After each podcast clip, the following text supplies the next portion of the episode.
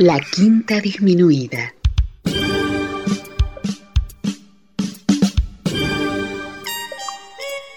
Jazz desde la ciudad más cercana al cielo.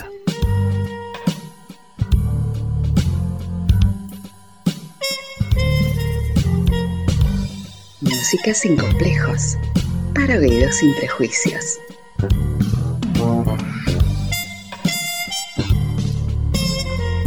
Una producción de Nicolás Peña.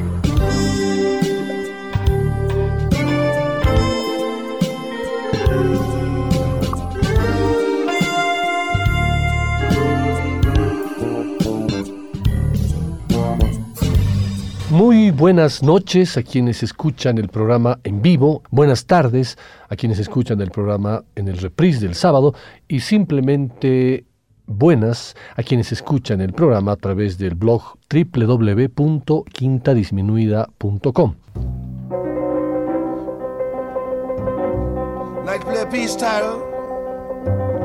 Oh Lord, don't let them drop that atomic bomb on me. Soy mulato.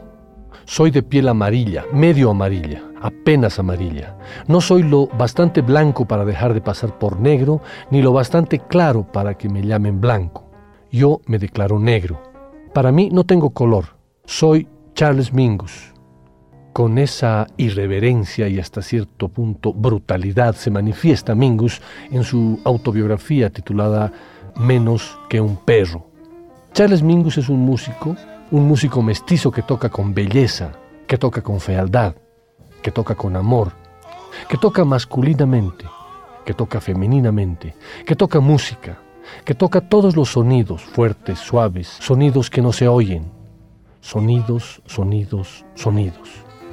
Mingus es una referencia ineludible del jazz moderno. Es uno de los mejores contrabajistas del siglo XX y uno de los más excelsos compositores que ha tenido el jazz. En su obra, a cada instante, se sienten raíces muy profundas del gospel, el blues y el swing. Muchos de sus trabajos se anticiparon al free jazz, incluso en cuanto a su contenido político. Líder indiscutible de múltiples formaciones, fue capaz de crear sin temores ni titubeos piezas que exploraban sonidos innovadores, aunque siempre bien anclados en la tradición, pero sin caer nunca en el conservadurismo. En esta sesión de la quinta disminuida vamos a hacer un viaje a través de su obra, aunque debo reconocer que me fue muy difícil seleccionar los temas para esta sesión, ya que la obra de Mingus es vasta y diversa. A pesar de ello, creo que en los 16 temas que escucharemos podremos obtener una acuarela referencial de su obra. Y vamos a empezar con una grabación del año 1948 titulada Say It Isn't So, en la que el contrabajista se renombra como Baron Mingus and His Rhythm. En este tema no se hace manifiesto eh, aún el estilo interpretativo y compositivo de Mingus, pero me ha parecido importante compartirlo para conocer los albores de este maestro.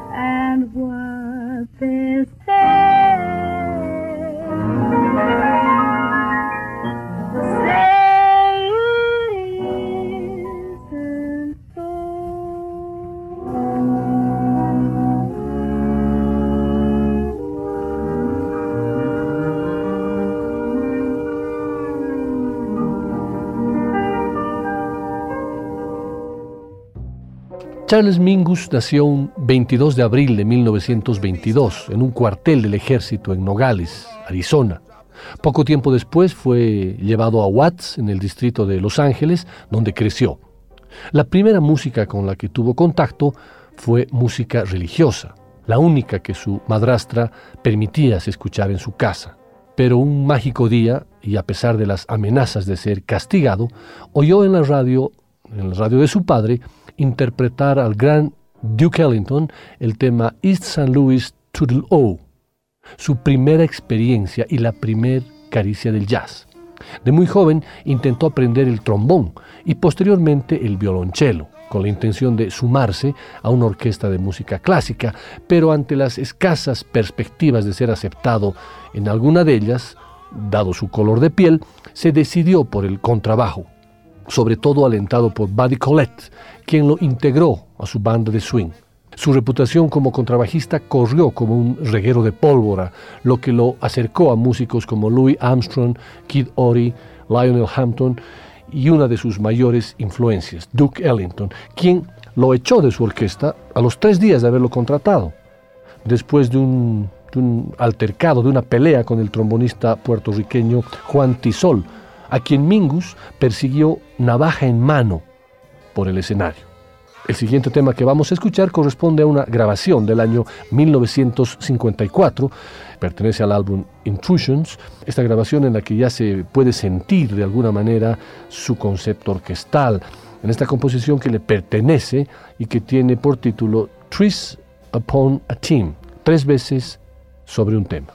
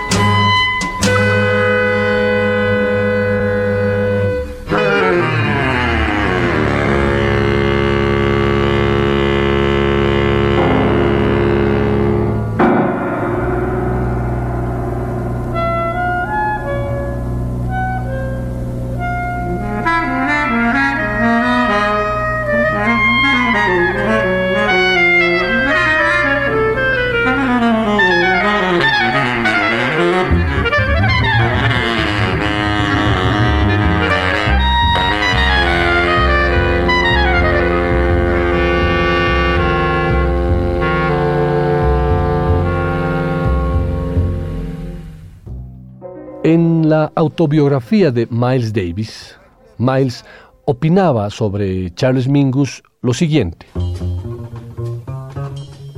Charles Mingus era un hombre que no se dejaba aplastar por nadie. Yo admiraba esa cualidad suya. Muchas personas no lo soportaban, pero tenían miedo a decírselo en la cara. Yo sí se lo decía. No me intimidaba que fuera tan corpulento.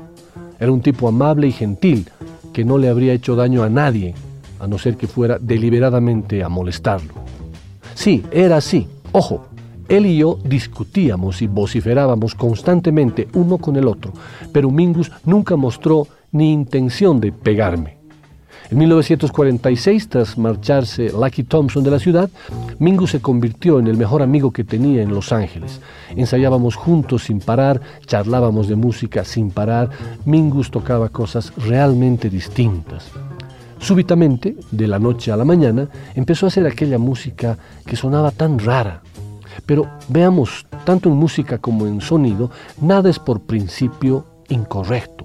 Uno puede intentarlo todo, cualquier clase de acorde, como John Cage con tantos ruidos y con sones extravagantes. La música está completamente abierta a todo. Yo solía importunarlo diciéndole, Mingus, ¿por qué tocas así? Por ejemplo, estaba tocando My Funny Valentine en tono mayor y se suponía que debía tocarse en re menor, pero él solo sonreía con aquella dulce sonrisa suya y continuaba haciendo lo mismo. Mingus era un tipo aparte, un perfecto genio. A mí me encantaba. Esto lo dice Miles Davis en su autobiografía y vamos a continuar escuchando un tema de Mingus justamente como parte del quinteto de Miles del año 1955 en el tema Easy Living junto a Britt Woodman en el trombón, Teddy Charles en el vibráfono, Elvin Jones en la batería y por supuesto Miles en la trompeta y Mingus en el contrabajo.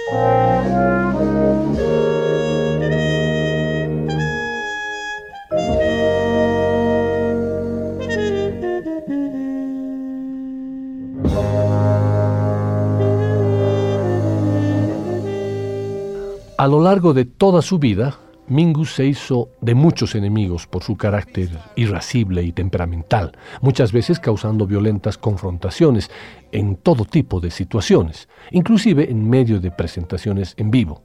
Era un hombre de gran tamaño en todo el sentido de la palabra, que además usaba su cuerpo como arma intimidatoria. No le preocupaba interrumpir en la mitad de un concierto para llamar la atención al público o a un músico que había cometido un error y despedirlo inmediatamente. En un concierto en Filadelfia terminó abruptamente la actuación cerrando la tapa del piano sobre las manos del pianista a quien casi le quiebra los dedos. En otra ocasión le partió el labio al trombonista Jimmy Knepper cuando lo sorprendió inyectándose heroína durante una sesión de grabación. De igual forma, cuando el saxo alto Jackie McLean le sacó una navaja, luego de que lo despidió por causas similares, tuvo que aplicarle la misma receta. Después de un tiempo se terminó reconciliando con ambos músicos. Ellos sabían que Mingus tenía razón. Charles Mingus detestaba profundamente que sus músicos cayeran en adicciones.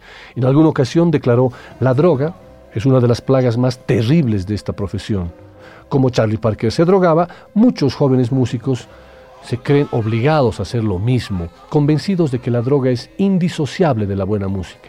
Eso es completamente falso, declaraba Mingus.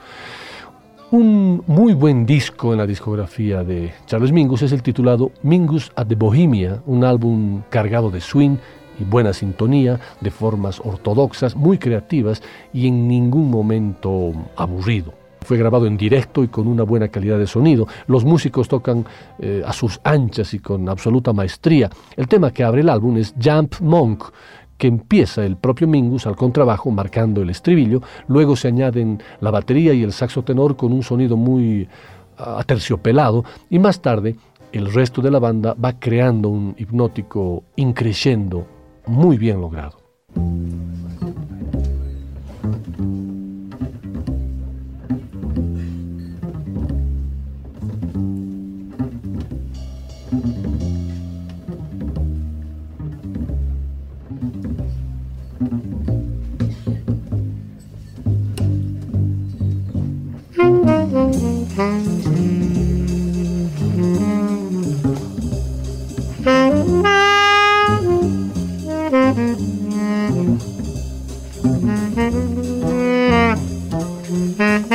Thank you.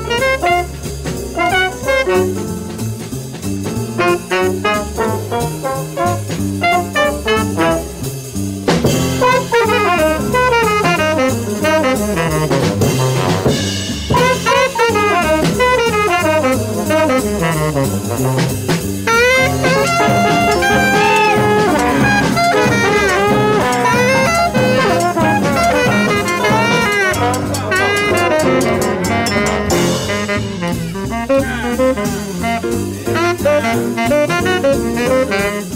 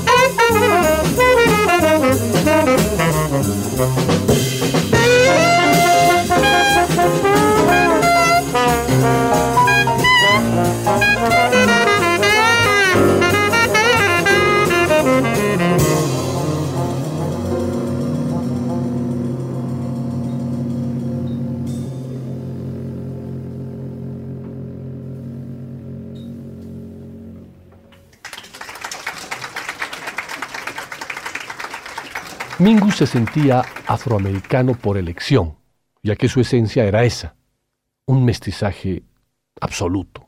Su abuelo por el lado materno era chino, nacido como súbdito británico en Hong Kong, mientras que su abuela por el lado materno era afroamericana. Por otra parte, su padre era hijo ilegítimo de un peón agrícola negro y la nieta de su patrón era de origen sueco. Como si ese mestizaje no fuera poco, cuando murió su madre, a los meses de haberlo parido, su padre se casó en segundas nupcias con una mujer de origen amerindio, quien, quien fue quien crió al pequeño Charles.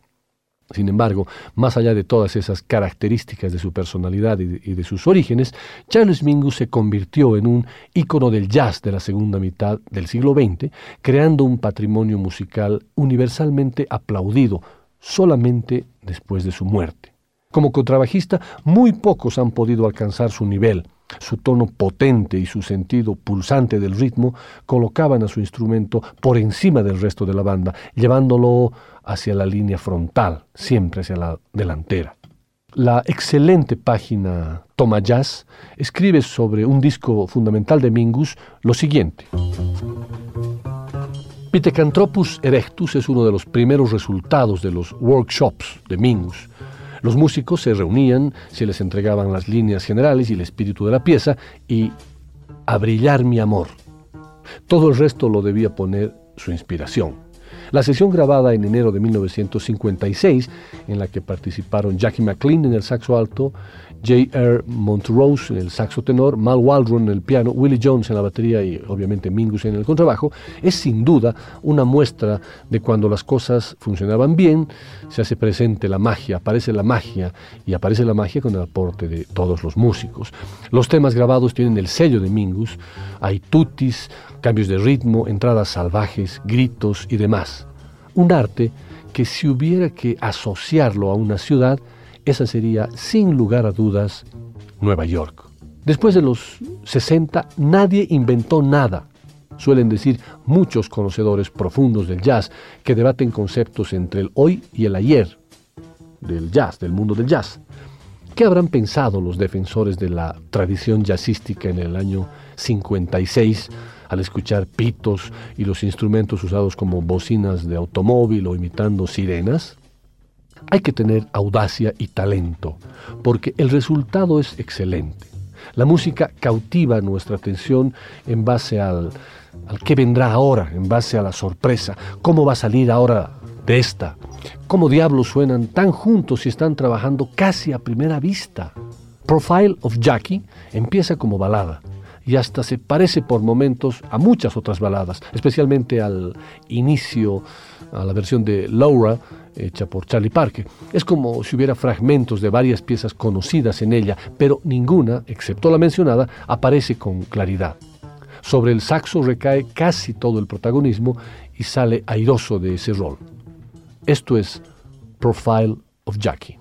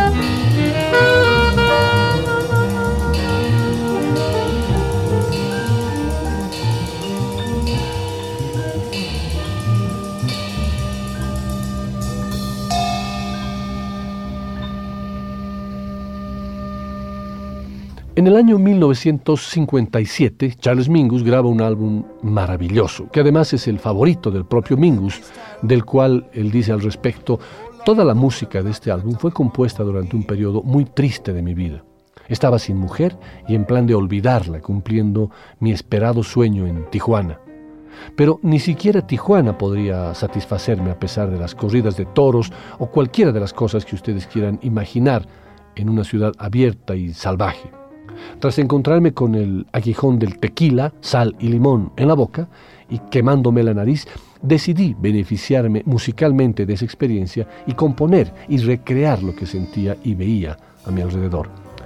Y esto incluía un striptease en uno de los varios locales nocturnos que son la industria principal de Tijuana. Este texto pertenece a las líneas originales de un disco maldito al que, sin embargo, Charles Mingus consideraba su mejor obra. Tijuana Moods, grabado en 1957, había sido publicado por primera vez en 1962. Y el resultado era, en realidad, lo que había quedado de una edición que no había respetado casi nada. Los solos se cortaban en la mitad o directamente faltaban. Las estructuras de los temas cambiaban radicalmente y, para peor, los cortes y pegatinas eran audibles pero para alegría nuestra el sello RCA reeditó ese álbum. La música de este disco eh, pone de manifiesto el grado de novedad con el que estaba jugando. Duke Ellington, Art Tatum, Charlie Parker y la iglesia. De ahí es de, donde viene mi música, decía Mingus. Y agregaba, también viene de la manera en la que me habla el mozo de un bar o de cosas como esas. Esto es Flamingo.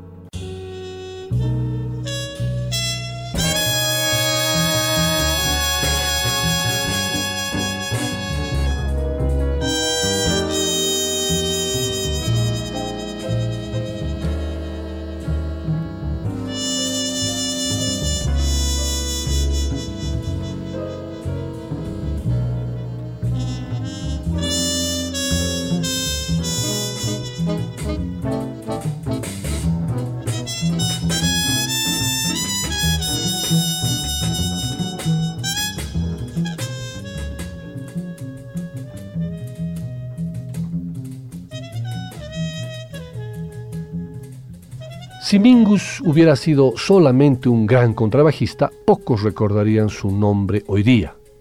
Fue el mejor contrabajista, un gran líder de banda y uno de los mejores compositores que el jazz haya conocido.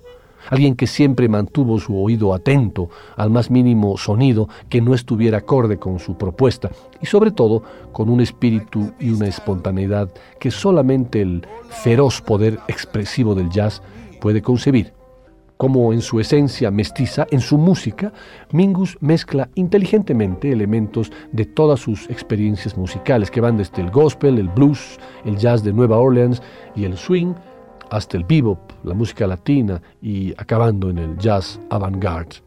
Si bien su enfoque está basado principalmente en el blues de 12 compases y la forma estándar de 32 compases, su fórmula no está enmarcada en presentar el tema, una serie de improvisaciones y volvemos al tema.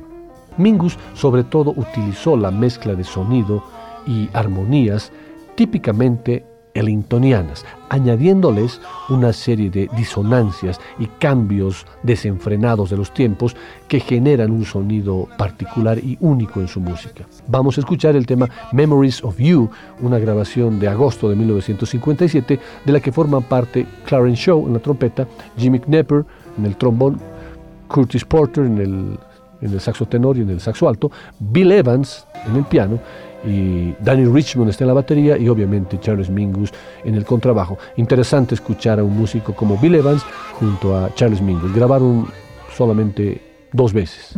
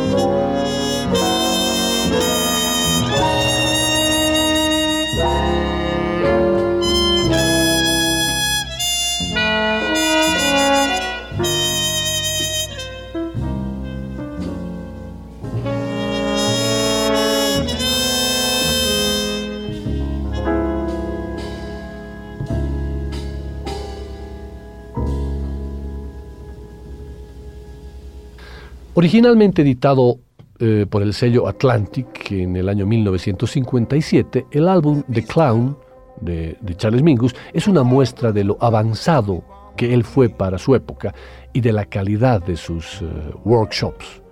The Clown es la pieza que da el título a uno de los discos que Mingus publicó en 1957. La velada crueldad de su texto hace pensar en un artista del trapecio, de Kafka, y en ciertas parábolas brechtianas. Narrado por el presentador radial, el cuentacuentos y escritor John Shepard, trata sobre un tipo muy feliz que trabajaba como payaso y cuyo mayor deseo es hacer reír a la gente. Se esfuerza en ello rayando en la obsesión, al principio sin mucho éxito, eh, incapaz de imaginar el precio que deberá pagar para conseguirlo. Las risas del público manarán a costa de la marchitez de su alma. El final, planteado por Shepard, es abierto, pero sugerente. Se supone, eso dicen, que en la versión original, ideada por Mingus, el payaso terminaba volándose los sesos. Mingus y compañía despliegan alegres sonidos en torno a la narración, como, como una carpa. Una música oscilante y reiterativa aporta la atmósfera, manteniendo la expectativa, al igual que en un acto circense real. Me hubiera encantado compartir ese tema con ustedes en esta sesión, pero la duración del mismo me hizo cambiar de opinión, en aras además de escuchar más temas de otros álbumes. Por esta razón elegí de ese álbum el tema Blue Sea, dedicado a Celia, una de las cuatro esposas de Mingus, grabado un 13 de marzo de 1957 junto a Jimmy Knepper en el trombón, Curtis Porter en el saxo alto, Wade Ledge en el piano, Danny Richmond en la batería y por supuesto Charles Mingus en el contrabajo.